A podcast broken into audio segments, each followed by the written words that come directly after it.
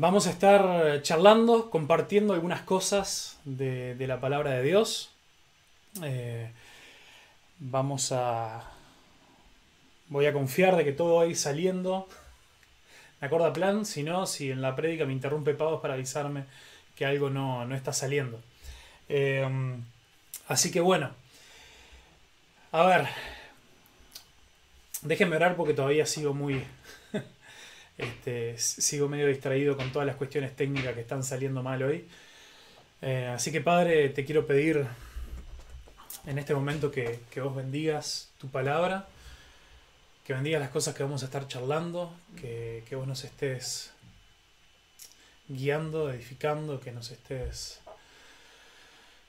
ayudando a ver eh, cosas tan lindas en tu palabra, Señor eh, que, podemos descubrir juntos, que podemos, con las que podemos ser desafiados. Eh, tráeme paz y, bueno, también enfoque al, momento ahora de, poder compartir esto con todos.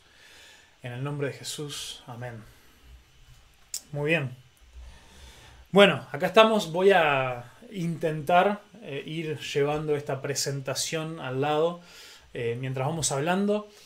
Pero bueno, eh, la iglesia se llama Dulam, nosotros somos nuevos en la iglesia. Eh, debo reconocer que, una de las cosas que, me pasó fue que dije, Adulam, pero qué, nombre raro. Obviamente conocía eh, el significado de dónde venía, pero, pero a veces cuando uno piensa en el nombre de la iglesia, yo decía, bueno, pero un nombre, está bueno tener un nombre que, que, cuando alguien de afuera, alguien que no conoce, alguien que, que no tiene el contexto, la información de haber crecido con las historias bíblicas, igual lo pueda entender.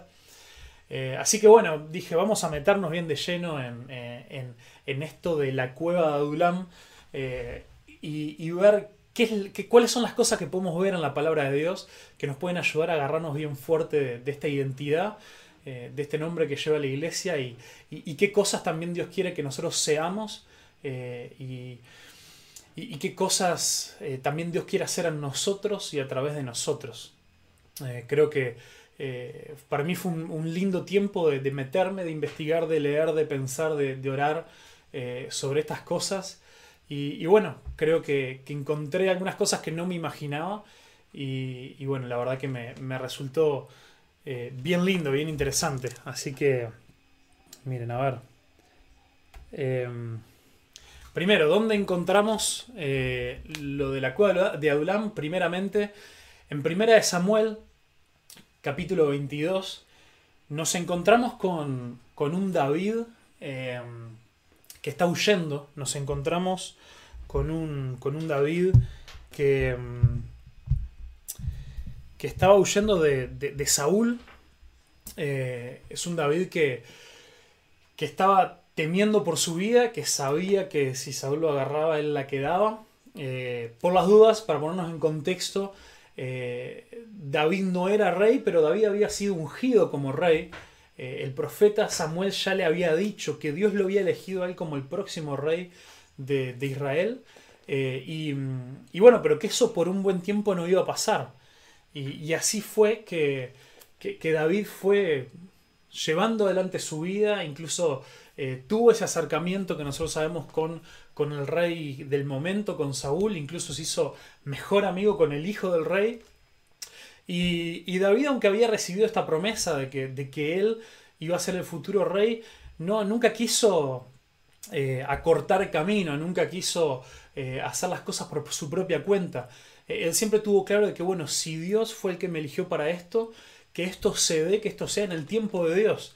él nunca quiso eh, ir en contra de, Saúl, por el contrario, en muchos casos él lo, quería beneficiar, pero ahora se encontraba huyendo por, por los celos que el rey Saúl estaba teniendo, sabiendo de que, de que el próximo rey que se venía era David, sabiendo de que, de que no iba a ser su hijo el siguiente rey, eh, y aún peor, su propio hijo, en vez de estar también en contra de David, se había hecho un aliado de David y estaba dispuesto a renunciar a su derecho del reino heredado eh, para servir junto a su amigo como nuevo rey. Bueno, toda una situación eh, muy, muy compleja, pero vemos de que David, en vez de rebelarse en contra de Saúl, huye eh, para no confrontarlo y para, no terminar en esa, en esa guerra. Y cuando huye a uno de los, de los lugares, en uno de los primeros lugares a donde él va, cuando todavía él estaba solo, es en este lugar que se llama la cueva de Adulam. Adulam era, era una zona, era una, era una ciudad fortificada que había quedado de la, de, la, época de los cananeos, cuando Israel conquistó la tierra. Eh, bueno, esto está bastante cerca de Belén, que era también la ciudad de David, eh, a unos 20 kilómetros más o menos. Era una zona montañosa donde se formaban ahí como muchas, muchas cuevas. Eh, y ahí cerca de esta ciudad de Adulam estaban las, estas cuevas que se les llamaban las cuevas de Adulam. Y ahí vemos en primera de Samuel 22, versículo 1 dice, entonces David salió de Gat y escapó a la cueva de Adulam. Al poco tiempo sus hermanos y demás parientes se unieron a él allí. Luego otros comenzaron a llegar, hombres que tenían problemas o que estaban endeudados o que simplemente estaban descontentos y David llegó a ser capitán de unos 400 hombres en ese lugar. Así que bueno, tremenda, tremenda cueva era este, este lugar. Eh, no, era, no era un lugar así chiquito, eh, así, así nomás. Eh, dice que cuando David llegó ahí, los primeros en enterarse fue su familia, que se fueron, fueron con él. Imagínense también, Saúl querría, como pasan las películas, ¿no? Cuando andan buscando a alguien para matar, a los primeros que van a buscar es a la familia. Entonces la familia también huye. Eh, y se, une ahí con, David. Pero, pero, la voz empieza a correr y, otra gente empieza a venir. Eh, empiezan a llegar personas, que ahora vamos a ver qué personas eran, en busca de, David, en busca de ese lugar. Se van a refugiar a, esa cueva. Entonces, lo primero que vemos nosotros de, la cueva de, de Adulam es que es un lugar la cueva de Olam es un lugar de refugio y protección. La cueva de Olam es un lugar de refugio y protección. ¿Quiénes se fueron a refugiar ahí? Se fue a refugiar primero que nada David. Eh, David, alguien a quien estaban buscando eh, para matar, alguien que se sentía completamente oprimido, alguien que, tenía miedo por su vida. Eh, encuentra en Adulam un lugar en el cual descansar, un lugar de refugio, un lugar donde se podía estar protegido. Eh, así que vemos, vemos a David llegando a este lugar y, encontrando eh, lo, que, lo, que, él necesitaba para, llegar a tener esa, estabilidad. Eh, entonces, lo otro que también, que también vemos, perdón, permítanme, pero tengo que quiero llegar bien a no quedarme sin las notas para no empezar a inventar. Em, entonces, ¿a quiénes más vemos?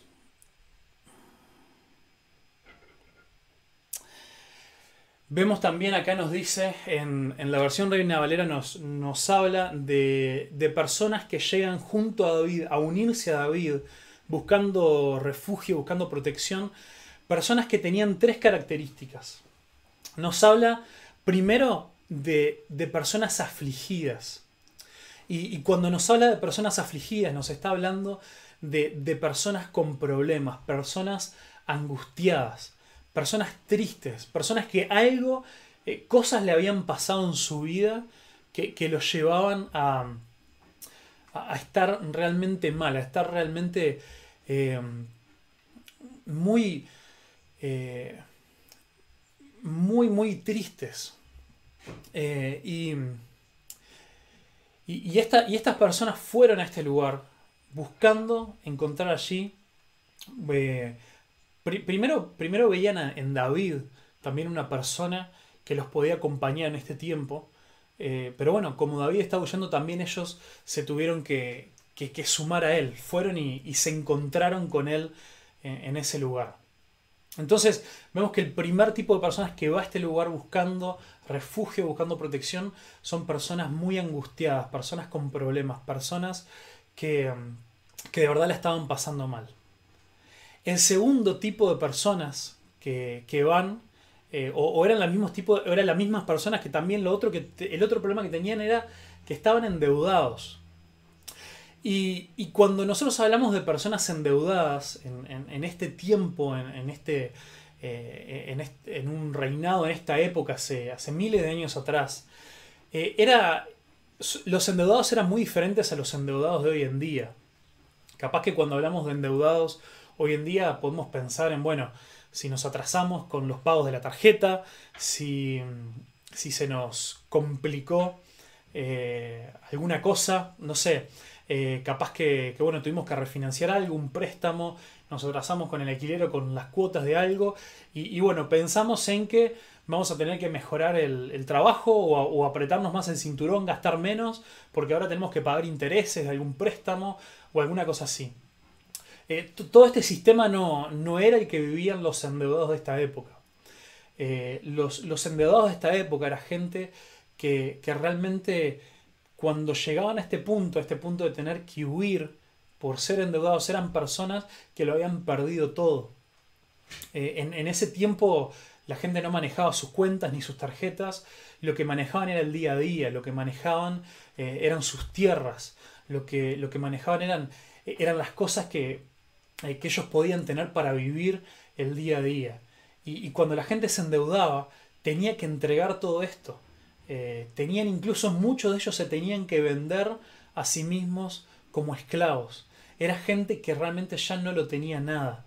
Eh, y, estas personas, afligidas, angustiadas, que lo habían perdido todo, endeudados, ya sin tierra, sin nada, sin un lugar al cual llamar hogar, fueron las que fueron tras David a buscar protección y a buscar refugio en, en, en la cueva de Adulam.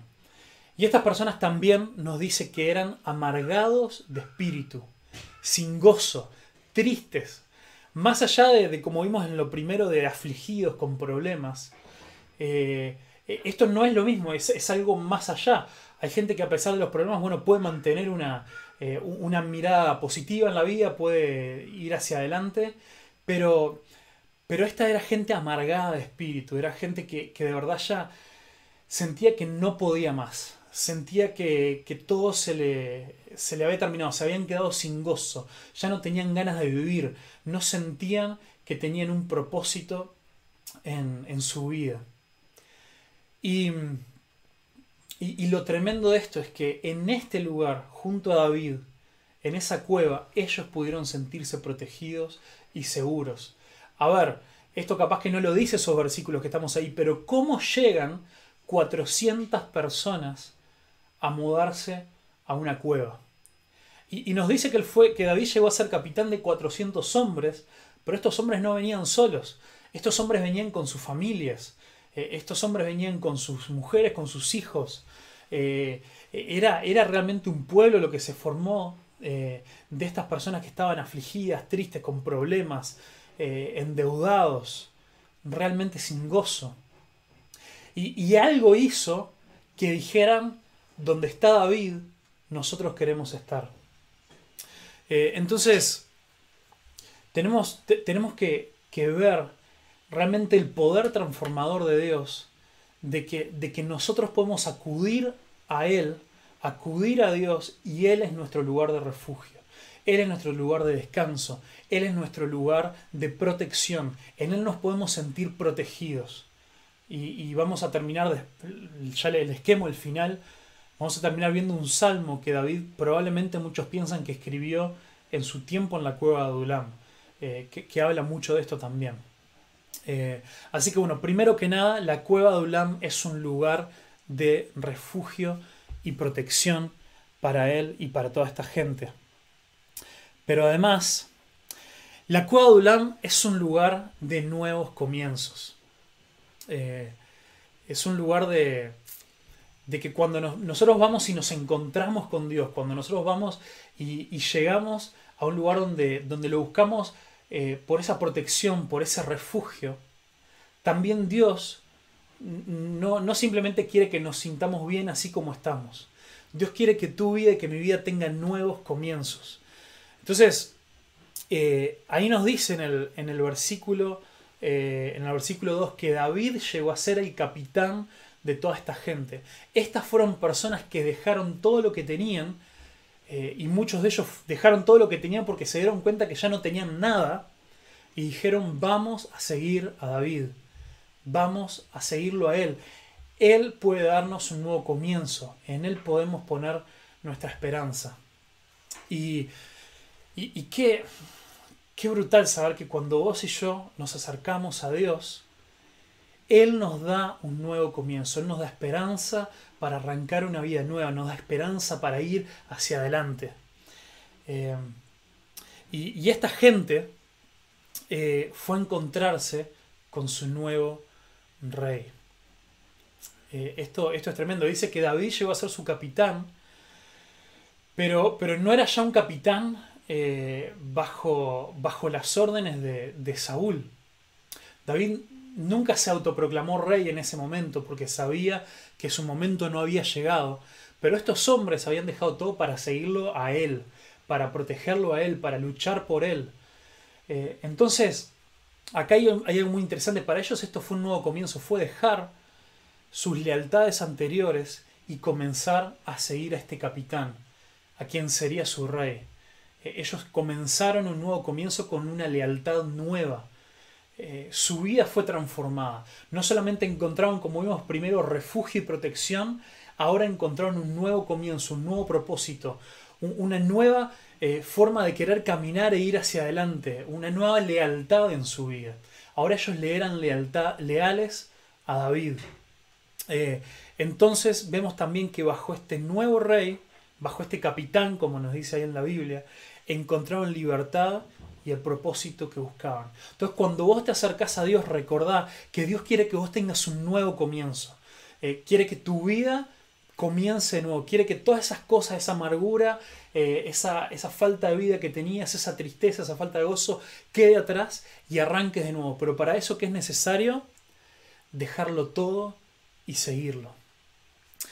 Eh, y, también por último, vemos cómo, eh,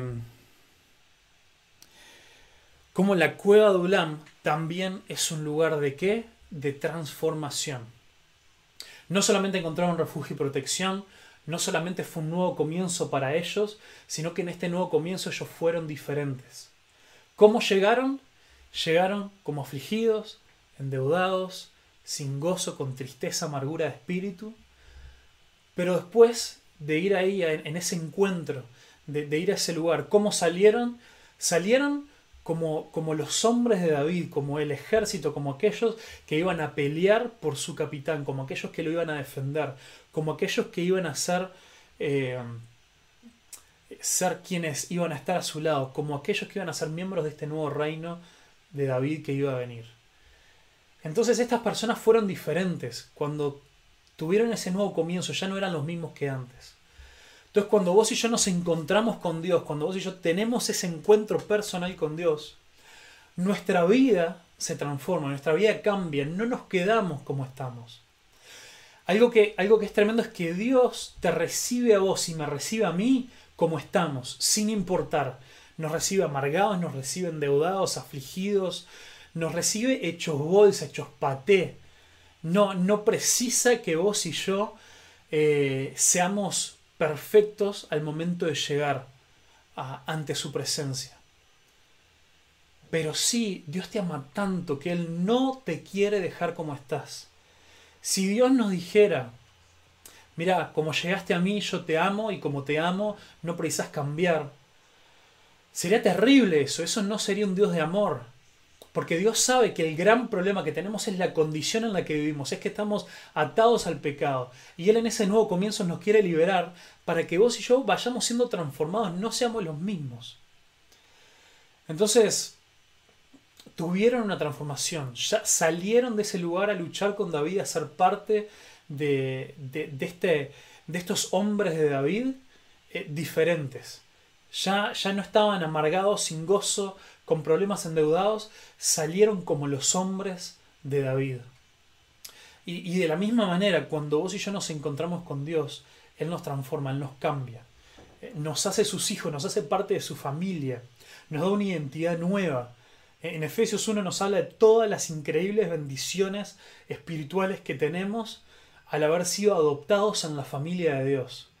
Eh, es genial. Y, en estos hombres vemos también lo segundo, eh, no solo que no salieron como llegaron, sino que además esta transformación fue gradual. Esta transformación no fue de golpe.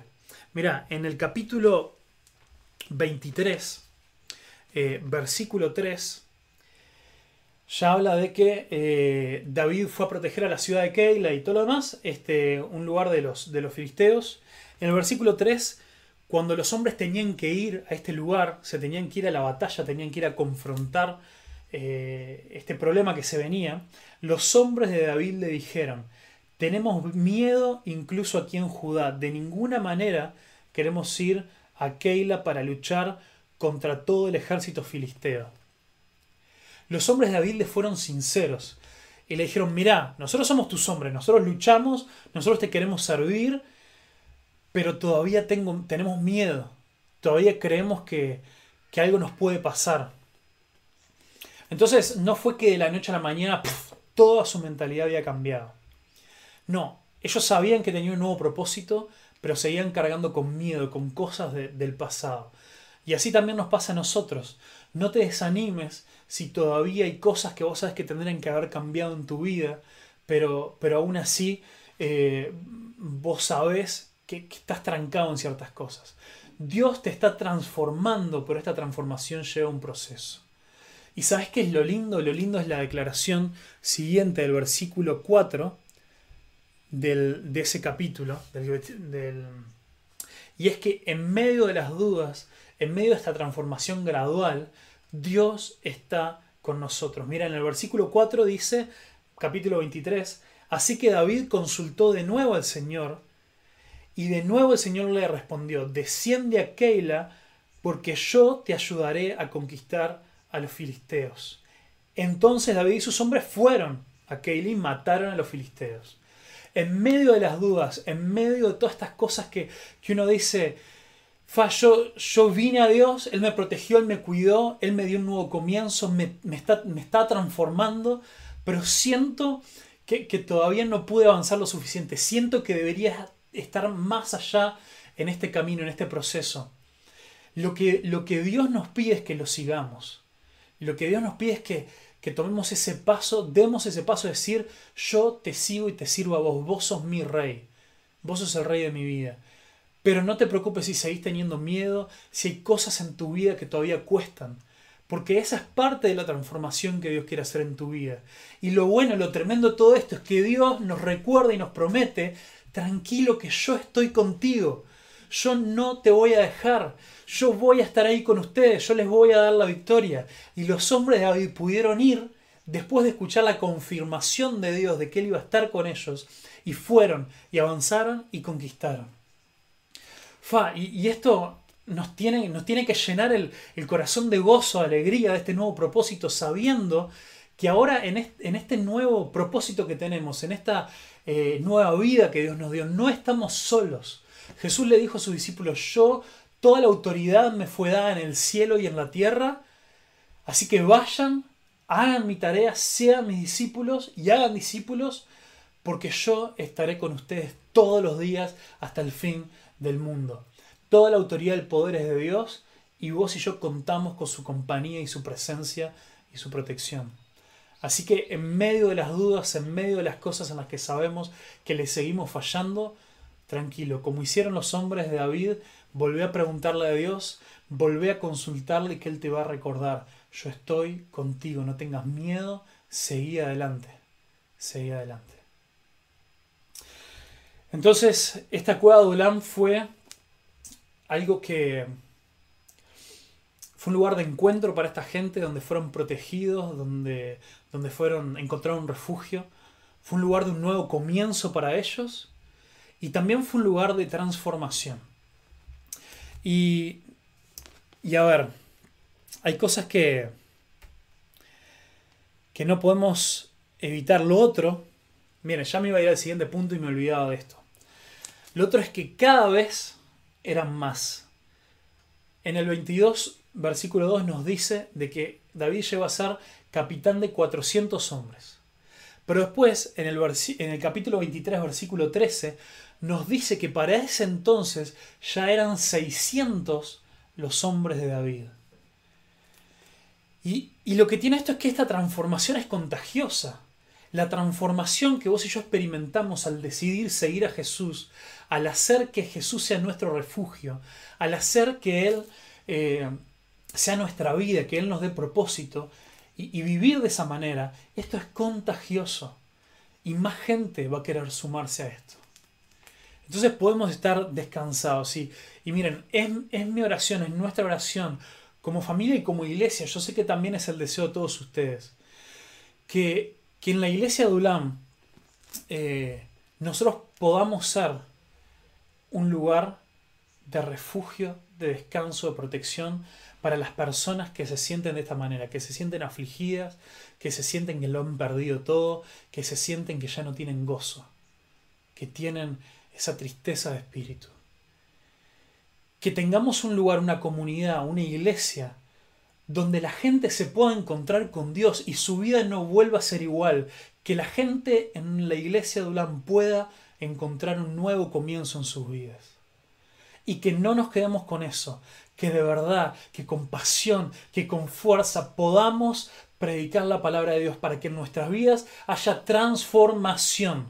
No importa si llevas toda tu vida en la iglesia siguiendo a Jesús, todavía tenés cosas en esa transformación gradual para seguir cambiando, o si recién estás arrancando que podamos proclamar la palabra de Dios de tal forma que seamos transformados a la imagen de Jesús para ser cada vez más parecidos a Él. Que, Dios nos permita ser un lugar, no el lugar, ser un lugar donde la gente se pueda encontrar con Él, donde la gente tenga nuevo comienzo y donde la gente sea transformada. Esa, esa es mi oración, ese es nuestro deseo. Para eso vivimos y para eso la iglesia vive y existe. Así que pidámosle a Dios e, por esto esta semana. Pero esto es un paréntesis, porque, porque, la, porque lo que da refugio, lo que da transformación, lo que da un nuevo comienzo, no es la iglesia, no somos nosotros, es Jesús. Entonces, quiero que, que pensemos ahora un poquito sobre Jesús y, y Adulam. Algunas cosas ya las estuve diciendo porque, bueno, no me aguantaba solamente contar la historia de David. Eh, pero, pero lo primero que tenemos que tener en consideración es que Jesús es la clave. Jesús es la clave, lo que transformó, lo que transforma a las personas no fue un lugar. Eh, si vamos a la historia de David, lo que, lo que creó este grupo de hombres y, sus familias, que, tuvieron una nueva identidad, que, se les, que volvieron a tener el gozo, que volvieron a tener propósito en su vida, no fue la cueva de Olam, fue encontrarse con David. Fue, fue el, eh, el líder a quien ellos encontraron en David. Y de la misma manera, si bien nosotros queremos ser un lugar que, que, Dios use para estas cosas, tenemos que ser siempre conscientes que Jesús es la clave. No hay nada en nosotros, no hay nada en mí, no hay nada en absolutamente nada de lo que podamos hacer que se pueda comparar o que pueda tener el efecto transformador en la vida de las personas que Jesús. El encuentro que se tiene que dar es un encuentro con Jesús, es un encuentro con Dios. Jesús es la clave. Esto es súper importante. Lo segundo y es que no, puedo evitar eh, empezar a ver algunos paralelismos en, esto, eh, en esta historia. Empezar a ver en, la cueva de Ulam eh, un lugar muy parecido al que Jesús fue, que, fue su tumba. las tumbas en ese momento eran, pequeñas cuevas que, se había, que se armaban en las formaciones rocosas y, que a Jesús, después de, morir, lo sepultaron ahí fue tapado con, una piedra. Y de la misma manera, nosotros somos sepultados con Cristo. Nosotros vamos con Jesús a, esa muerte. La única forma de tener un nuevo comienzo y de ser transformados es que muramos juntamente con Cristo. Y esto nos habla Romanos 6. Mira, en Romanos 6 está acá, seguramente para ustedes es muy chica la letra, pero dice, ahora bien, ¿deberíamos seguir pecando para que Dios nos muestre más y más su gracia maravillosa? Por supuesto que no. Nosotros hemos muerto el pecado, entonces ¿cómo es posible que sigamos viviendo en pecado? ¿O acaso olvidaron que cuando fuimos unidos a Cristo Jesús en el bautismo, nos unimos a Él en su muerte? Pues hemos muerto y fuimos sepultados con Cristo mediante el bautismo. Y tal como Cristo fue levantado de los muertos por el poder glorioso del Padre, ahora nosotros también podemos vivir una vida nueva. Eh, la Biblia nos da esta imagen, el apóstol Pablo acá en la carta de los romanos nos da esta imagen, que tu vida eh, en Jesús, el pasar de muerte a vida, nosotros antes estamos muertos en nuestros delitos y pecados, pero nos unimos a Jesús en su muerte, fuimos sepultados con Él, porque así como Jesús fue resucitado, nosotros resucitamos a una nueva vida, pero queda en esa tumba nuestra vieja vida, nuestro pecado. Eso queda ahí y por eso podemos tener una nueva identidad. Porque en la muerte de Jesús nos identificamos. Y acá nos habla de esa imagen tan linda que es el bautismo. El bautismo en el cual bajamos al agua, somos cubiertos por agua, algo que, siempre es un símbolo en la Biblia, muchas veces es un símbolo de, la muerte, y volvemos a salir a una nueva vida dejando nuestra, nuestra vida pasada atrás. De la misma manera, Jesús es la clave si nosotros somos sepultados juntamente con Jesús y salimos de la tumba, salimos de esa cueva a una nueva identidad con Él. Lo otro, y voy, voy metiendo que sé que se me, está haciendo un poquito largo, pero ustedes aguanten ahí que, que esto se viene mejor y mejor. Jesús es un nuevo rey, un rey de un nuevo reino para vos y para mí. Acá hay otra similitud que, que me cuesta eh, aguantármela cuando leo la historia de David. David fungido como rey mucho tiempo antes de llegar a ser el rey oficial de Israel. Y, lo que es tremendo es que, eh, es que también Jesús dijo que él vino a anunciar el reino de los cielos, que con él había llegado el reino de Dios, que él era el rey, que él era el ungido de Dios que si queríamos ser parte del reino de Dios, lo que teníamos que hacer era arrepentirnos de nuestros pecados y seguirlo. Pero también Jesús empezó a hablar en muchas de, las cosas que él predicó, y, en algunos momentos vamos a estudiar esto más en profundidad, pero ahora lo digo, lo tengo que decir por arriba, por el tiempo. Eh, Jesús eh, predicaba de su reino que se había acercado, pero era un reino que todavía había de venir o había de manifestarse de una forma más completa en el futuro. Entonces, está tremendo que David ya tenía hombres que lo habían, que, lo tenían a él como rey, que lo seguían a él como su capitán, que, que obedecían sus órdenes, que vivían como si estuvieran en el reino de David, aunque todavía David no era rey.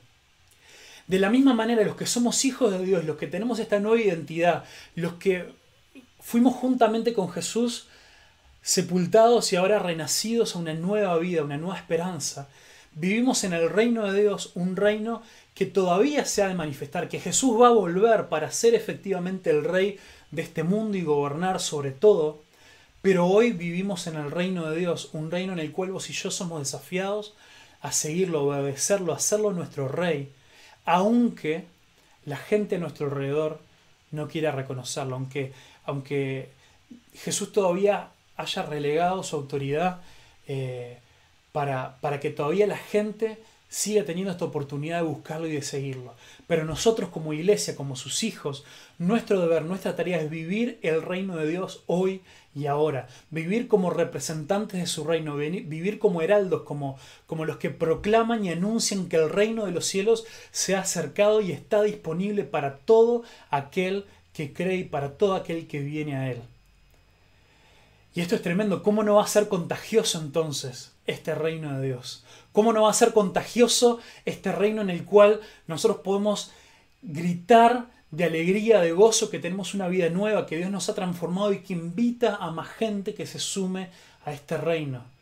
Que invita a más gente a decir, vos podés, como cantamos hoy en la primera canción, vos podés cambiar tu tristeza, tu dolor, tu enfermedad, lo podés entregar todo por el gozo de Dios por el gozo de Dios. Dios quiere llenar tu vida de gozo, de un nuevo propósito de vida. Jesús es nuestro Rey. Jesús es a quien vos y yo le tenemos que rendir toda nuestra vida. Todo lo tenemos que dejárselo a Él. Y termino con esto. Les dije que íbamos a terminar con un salmo. El Salmo 57, si nosotros lo, lo miramos ahí,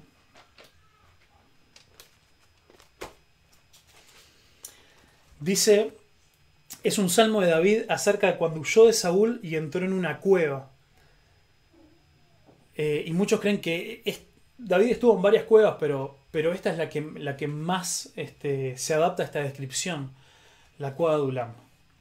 Y miren, no voy a predicar sobre este salmo, pero lo quiero leer rápidamente porque acá se muestran unas cosas muy tremendas.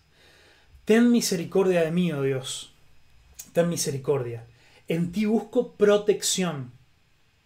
Me esconderé bajo la sombra de tus alas hasta que haya pasado el peligro. Clamo al Dios altísimo, al Dios quien cumplirá su propósito en mí. Dios va a cumplir su propósito en nosotros. Él mandará ayuda del cielo para rescatarme y avergonzará a los que me persiguen. Mi Dios enviará su amor inagotable y su fidelidad. Me rodean leones feroces que con avidez devoran a sus presas humanas, sus dientes penetran como lanzas y flechas, y sus lenguas cortan como espadas. Exaltado seas, oh Dios, por encima de los cielos más altos, que tu gloria brille sobre toda la tierra. Mis enemigos me tendieron una trampa, estoy cansado de tanta angustia. Cavaron un pozo profundo en mi camino, pero ellos mismos cayeron en la trampa. Mi corazón está confiado en ti, oh Dios. Mi corazón tiene confianza, con razón puedo cantar tus alabanzas.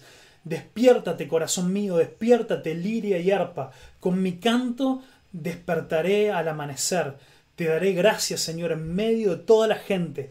Cantaré tus alabanzas entre las naciones. Pues tu amor inagotable es tan alto como los cielos y tu fidelidad hasta las nubes. Exaltado seas, oh Dios, por encima de los cielos más altos, que tu gloria brille sobre toda la tierra.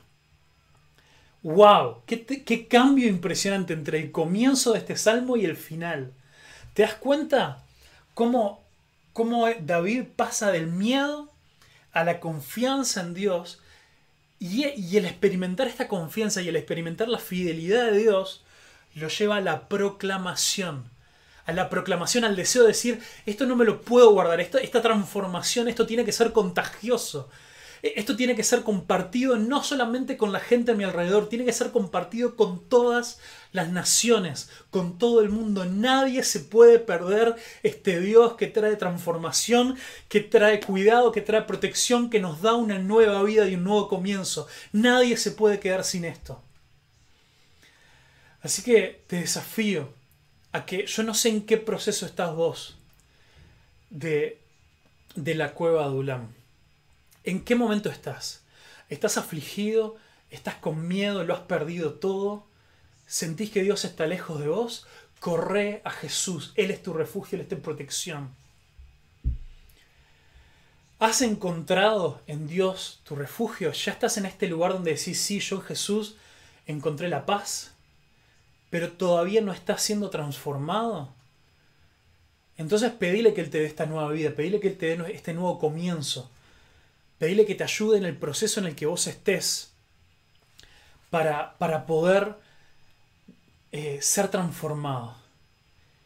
Y si sos consciente que Dios está transformando tu vida, que Dios está contigo, que no tenés que tener miedo, no te quedes sin esta parte de la proclamación, sin esta parte de la transformación contagiosa, de invitar a otros a que sean parte de este reino, a que se sumen a, los hombres de David, a los hombres de Dios. Fíjate en tu vida cómo vos puedes ser parte de la proclamación a las naciones de la bondad y la misericordia de Dios. Padre Celestial, gracias Dios por tu palabra. Gracias porque vos en Jesús, en su muerte y resurrección, nos querés transformar, nos querés dar una vida nueva. Gracias porque vos sos poderoso. Gracias porque vos sos mucho mejor rey que David jamás hubiera llegado a ser. Gracias porque vale la pena dejar todo lo que tenemos y seguirte. Ayúdanos Dios a ser transformados de gloria en gloria para ser cada vez más parecidos a ti.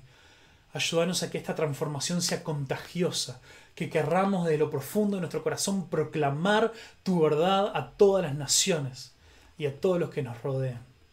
En el nombre de Jesús. Amén.